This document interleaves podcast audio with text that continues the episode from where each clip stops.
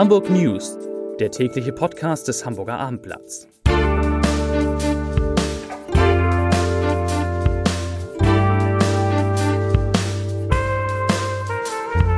Herzlich willkommen. Mein Name ist Lars Heider und ich habe heute tatsächlich den Präsidenten, den künftigen Präsidenten einer der einflussreichsten Organisationen der Welt zu Gast. Außerdem wird es hier und heute eine Liebeserklärung an die SPD geben. Wir werden über die Neueröffnung, Wiedereröffnung des berühmten Le Canard an der Elbchaussee sprechen und über eine wichtige Änderung für alle die, die in Hamburg Jura studieren. Nun aber erstmal, wie immer, drei wichtige Nachrichten am Stück. Der Deutsche Wetterdienst warnt heute Abend vor Unwettern. Es kann sogar Sturm, schweren Sturm und Hagel geben. Und die Bahn warnt deshalb natürlich vorsichtshalber auch vor Störungen im Zugverkehr. Also wer heute Abend unterwegs ist, Fahrrad ist vielleicht sicherer. Vor Gericht hat es heute den Prozess gegen einen Rocker der sogenannten Mongols gegeben. Der war angeklagt, ein Attentat auf den ehemaligen Chef der Hells Angels in Auftrag gegeben zu haben. Und ja, er muss lebenslang in Haft. Und das ist interessant für alle die, die Kunden der Sparkasse Südholstein wären. Die Sparkasse Südholstein schafft die sogenannten SB-Terminals in allen ihren Filialen ab. Das heißt, wenn man da Bankgeschäfte machen will, muss man entweder wie früher mit einem Kugelschreiber an den Schalter gehen oder das Ganze online machen. Wir haben heute und die nächsten Tage 26.000 Rotarier, ungefähr 26.000 Rotarier aus der ganzen Welt zu Gast. Und unter anderem deswegen ist Holger Knark heute hier. Erstmal herzlich willkommen. Die Weltconvention, wie muss man sich das vorstellen? Das ist ja ein, ein, das, das größte Ereignis in der Welt der Rotarier, das es gibt, richtig? Das ist ein Treffen, das findet einmal im, im Jahr statt. Ähm, eigentlich das große Fest der Rotarier. Jedes Mal auf einem anderen Kontinent jedes Jahr dieses Jahr seit über 30 Jahren zum ersten Mal wieder in Deutschland, in und, Hamburg. Und richtig groß, also 26, knapp 26.000 Leute ist schon richtig viel für so eine Convention. Ne? Das ist richtig viel. In Europa ist das, ist das mit Spitze. In Asien sind es immer noch ein paar mehr. Äh, aber dann gibt es ja auch mehr, mehr Menschen und auch mehr Rotarier mittlerweile. Aber das ist schon, schon eine große Sache. Deswegen sind Sie auch hier, aber nicht nur. Ihnen ist etwas gelungen, was noch keinem Deutschen gelungen ist. Sie werden nämlich der Präsident von Rotary und nicht der Präsident von Rotary Deutschland, sondern der Weltpräsident. Da muss man sich erstmal, um sich die Dimension klar zu machen, Chef von wie vielen Menschen weltweit werden Sie dann? Wie viele Rotarier gibt es auf der das Welt? Das sind in der Tat über 1,2 Millionen Rotarier weltweit in 36.000 Clubs in 200 Ländern. Wie wird man Weltpräsident? Naja, man muss äh, einmal im Board of Directors gewesen sein. Das ist die Grundvoraussetzung. Das war ich von 13 bis 15. Und dann muss man irgendwann seinen Hut in den Ring werfen. Und dann gibt es immer einen Haufen Mitbewerber. Und äh, dieses Mal ist es ein Deutscher geworden, der äh, die Zustimmung dieses Committees erhalten hat. Warum machen Sie das? Es, ja, es klingt erstmal, also es ist ein Ehrenamt, Absolut. Es ist ein Ehrenamt, das heißt, Sie kriegen gar nichts dafür. Vielleicht gibt es Aufwandsentschädigung, weiß nicht. Am, am, am, Ende werden Sie wahrscheinlich relativ viel Geld da reinstecken, um das zu machen. Warum tun Sie es? Ähm, ich halte Rotary für eine unglaublich sinnvolle Sache. Ich bin seit 27 Jahren Rotarier, habe es auch genossen, im eigenen Club die Gemeinschaft zu genießen und dabei kennengelernt, dass man aus dieser Gemeinschaft heraus unglaublich viel Kraft entwickeln kann, unglaublich große Projekte stemmen kann und dass die Sache auch Spaß macht. Kann man denn so eine Organisation wie Rotary von Deutschland aus führen? Muss man da nicht zwangsläufig irgendwo in Amerika sitzen? Das Headquarter sitzt nördlich von Chicago und ich werde auch sehr viel Zeit dort verbringen in Chicago in den nächsten beiden Jahren. Das nächste Jahr als äh, RI President elect äh, werde ich ja etwas zu Hause sein dürfen, aber ich weiß schon, dass das reine Präsidentenjahr dann 2021 dann äh, wahrscheinlich die Zeit zu Hause hier in Deutschland auf vielleicht 20 Tage begrenzen wird. 20 Tage das ganze Jahr? Ja. Wow. Wen trifft man als Weltpräsident von Rotary? Man trifft wahrscheinlich Bill Gates, der äh, Rotary mit seiner Stiftung unterstützt. Trifft man auch so jemanden wie, macht man einen Antrittsbesuch beim deutschen, bei der deutschen Kanzler, dem deutschen Kanzlerin, bei dem amerikanischen Präsidenten? Wie sieht das aus? Wenn die Reise einen dorthin führt und wenn das passt mit der Zeit dort, Sie wissen da die Zeit von unseren, unseren gesellschaftlichen, politischen Führern ist immer sehr knapp begrenzt. Und wenn sich das trifft, ja, dann ergibt sich, kann sich schon die Möglichkeit ergeben, den einen oder anderen Präsidenten äh, weltweit mal, mal zu treffen. Ähm, aber das ist nicht der Hauptgrund. Der Hauptgrund der Reisen ist dann, äh, die rotarischen Freunde weltweit auf allen Kontinenten auch zu anzuregen, die Organisation zu stärken und äh, ihnen weiter Mut zu machen, weiter den Weg zu gehen, äh, unsere Welt ein kleines bisschen besserer zu machen. Nun würde man jeden fragen, der das macht, wie schaffen Sie das neben Ihrem Beruf? Bei Ihnen ist es hochinteressant. Wir haben es heute im Abendblatt schon gelesen. Sie haben mit 47 eigentlich aufgehört zu arbeiten. Sie hatten bis dahin eine Bäckereikette, die haben Sie verkauft und war, seitdem ich, genießen Sie das Leben. Ich war sehr erfolgreich mit der Bäckereikette und dann gab es Leute, die die unbedingt haben wollten. Wir haben keine Kinder. Okay. Also gab es keinen Grund, äh, jetzt dort diesen, diesen, äh, diesen, dieses Angebot auszuschlagen. Und äh, es war zwar über 125 Jahre alt, die Firma schon, als ich sie verkaufte, aber ich glaube, es war eine gute und richtige Entscheidung. Und die Zeit konnte ich sinnvoll nutzen, nutzen seitdem. Haben nie wieder gearbeitet seitdem? Doch, wir haben, wir haben äh, uns um Immobilien gekümmert. Ich habe die eine oder andere Sache mitentwickelt und gebaut und äh, das mache ich heute noch. Äh, nicht so, dass ich mich von morgens bis abends in Anspruch nimmt, aber auch das macht Spaß.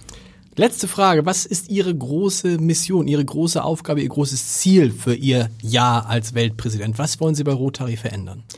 Das ganz große Ziel ist, die Clubs in dieser Welt aufzufordern, für Veränderungen zu sorgen in ihrem eigenen Bereich. Die Welt heißt ändert, mehr Frauen. Das heißt mehr Frauen. Das Aufnehmen. heißt auch die Clubs mehr und besser vorzubereiten für mehr junge Berufstätige. Wie ist es denn eigentlich, was heißt das für so einen Club wie den ehrwürdigen sogenannten Rotary Club Hamburg, den RC Hamburg? Der ja, glaube ich, nach wie vor keine Frau aufgenommen hat. Was sagt der künftige Weltpräsident diesem Club? Ich bin total begeistert, hier zu sitzen und zu sagen, doch, der Hamburger Club hat, hat Frauen aufgenommen. Ja. Der, der RC ja, Hamburg. Ja, Der absolut. Urclub, seit, wann war das? Dann ist es an mir Der ist über 90 Jahre alt, der älteste Club in Hamburg. Der älteste Club in Deutschland. Club genau, hat, hat Frauen. Wann? Letzte Woche? Nö, ein bisschen länger her, aber okay. es geht voran. Und es das ist voran. so eine Entwicklung. Es gibt nur wenige Clubs in Deutschland, die keine Frauen mehr ja. hat. Im Grunde genommen ist es kein Thema mehr. Genau. Die Zeit wird es regeln. Ich wünsche Ihnen viel Glück. Vielen Dank, dass Sie hier waren und äh, viel Spaß noch mit der äh, Convention. Man erkennt die Rotarier eigentlich, viele gehen so mit kleinen Fähnchen, werden durch Hamburg geführt. Ne? Das sind Rotarier? Das sind in der Regel Rotarier, Rotarier. und äh, die fallen auch auf im Moment. Genau. Schön. Ich freue mich darüber. Vielen Dank. Danke Ihnen. Nach dem Rotary-Präsidenten, dem Weltpräsidenten von Rotary, dem künftigen, habe ich jetzt drei nicht minder liebe und wichtige Kollegen zu Gast und ich fange an mit Christoph Heinemann der frisch aus dem Urlaub zurückgekommen heute eine Geschichte recherchiert hat, lieber Christoph, die sich dreht um Jurastudenten in Hamburg und im weitesten Sinne auch um den grünen Umweltsenator. Der hat nämlich was Justizsenator. Justizsenator habe ich Umweltsenator, ja. habe ich schon die Hälfte fast verraten. Ja. Es geht aber auch um Umwelt und Klimaschutz. Nämlich, um was geht es? Genau, bislang ist es so, dass Jurastudenten in Hamburg verpflichtend auch in ihrem Studium, im Hauptstudium, eine äh, Vorlesung zum Umweltrecht belegen müssen. Und ausgerechnet der grüne Justizsenator will das jetzt abschaffen. Also es wird daraus gestrichen, es gibt ein Gesetz dazu, das das regelt. Künftig muss man sozusagen diesen Kurs nicht mehr belegen. Und die Uni argumentiert jetzt schon, wenn das man das nicht mehr belegen muss, wie Studenten sind, werden sie es auch nicht mehr genau. belegen. Also ist es praktisch das Ende für diese Vorlesung. Was ja sehr, sehr seltsam ist. Also die Juristen müssen sich in Hamburg mit Klima- und Umweltschutz beschäftigen. Man hat das Gefühl, das ist doch das Thema überhaupt und auf einmal müssen sie es nicht mehr, weil stattdessen was kommt? Es wird wieder um kommunales Recht gehen. Also es war eine Hamburgensie, man hat über Jahrzehnte in Hamburg Umweltrecht gelehrt, verpflichtend, das war nur in Hamburg so. Jetzt macht man im Sinne der Vereinheitlichung und der Verschlankung auch, macht man es wie in allen anderen Bundesländern eben auch Gemeinderecht.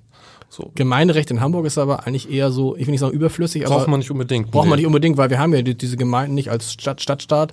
Nee, genau. Andersrum kann man argumentieren, wir haben eine Elbvertiefung gehabt, wir haben ein Kohlekraftwerk gehabt, wir haben jetzt die Debatte um Dieselfahrverbote, also theoretisch würde es ja Sinn machen.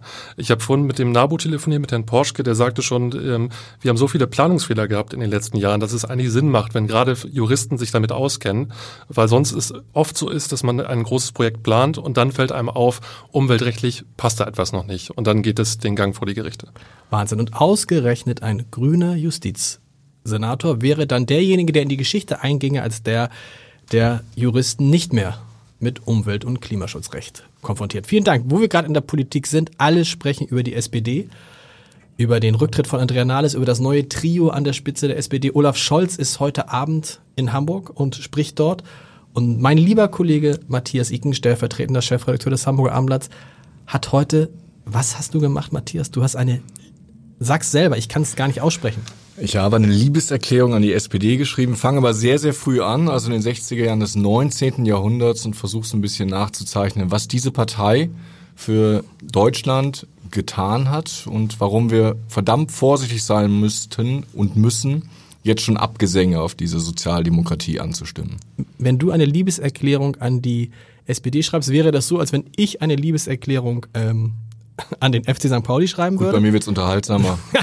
Aber was ist, was ist die Quintessenz? Die Quintessenz ist, äh, die SPD darf nicht untergehen? Die SPD sollte nicht untergehen, denn ich glaube, dass wir in den kommenden Jahren auch Konflikte in der Gesellschaft erleben werden, wo die SPD als Partei der Mitte, als Brückenbauer noch gebraucht wird zwischen Kapital und Arbeitnehmern, aber auch zwischen widerstrebenden Interessengruppen. Zum Beispiel nur ein kleines Beispiel. Die Verkehrswende hinzubekommen, ohne eine Autoaustreibung zu beginnen, ist schon die erste Herausforderung in einem Autoland. Und das kann man der SPD vielleicht eher zutrauen als anderen Parteien. Was muss sich aus deiner Sicht jetzt tun, damit die SPD nicht tatsächlich irgendwann jenseits der 10 Prozent verschwindet? Das ist natürlich jetzt ein extrem schwieriges Unterfangen, weil im Augenblick ist die Dynamik natürlich deutlich nach unten gerichtet. Es muss jetzt wirklich gelingen, erstmal sich mit den Themen und nicht mit Personen zu befassen, was natürlich schwierig ist, wenn man einen neuen Vorsitzenden sucht. Und diese Person oder diese Personen müssen es schaffen, endlich wieder Antworten auf die, ja, drängenden Fragen zu geben. Wir haben uns ja in den letzten Monaten und Jahren eigentlich ganz wenig über Inhalte und sehr, sehr viel über Personen unterhalten. Das ist natürlich ein gefundenes Fressen für Heckenschützen, aber nicht unbedingt für sozialdemokratische Wähler, die davon nur abgestoßen werden. Welche Rolle kann denn da unser ehemaliger Bürgermeister Olaf Scholz spielen? Naja, er hat ja schon selber erkannt, dass er nicht der richtige Vorsitzende für die Partei ist. Das glaube ich auch, denn er ist nicht integrativ genug und hat zu vielen Leuten da auch schon sicher vor den Kopf gestoßen.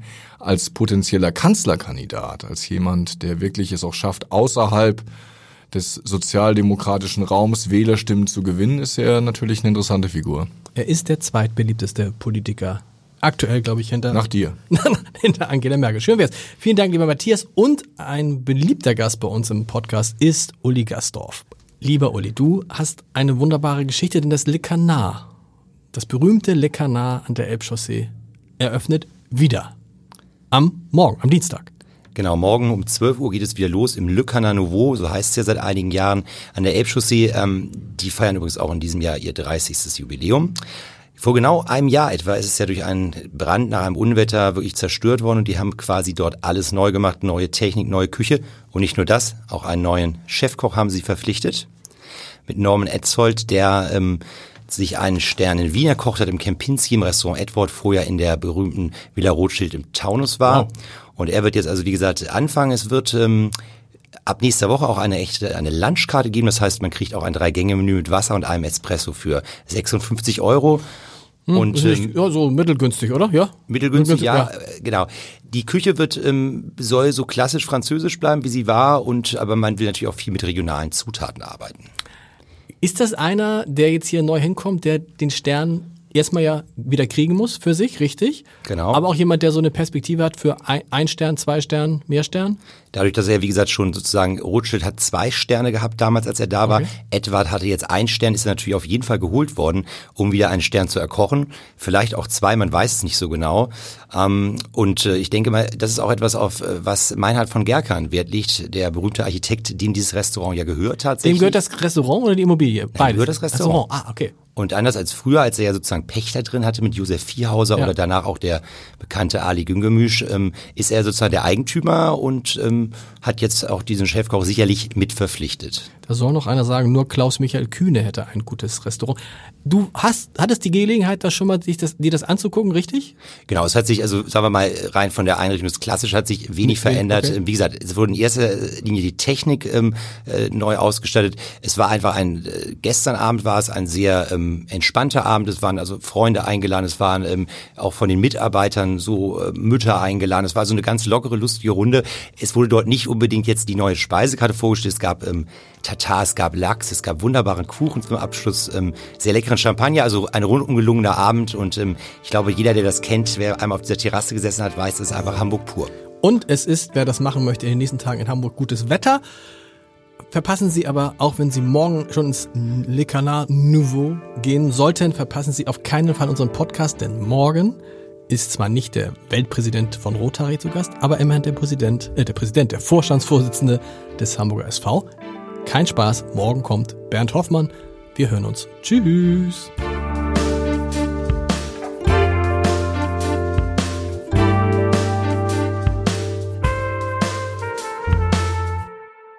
Weitere Podcasts vom Hamburger Abendblatt finden Sie auf abendblatt.de slash podcast.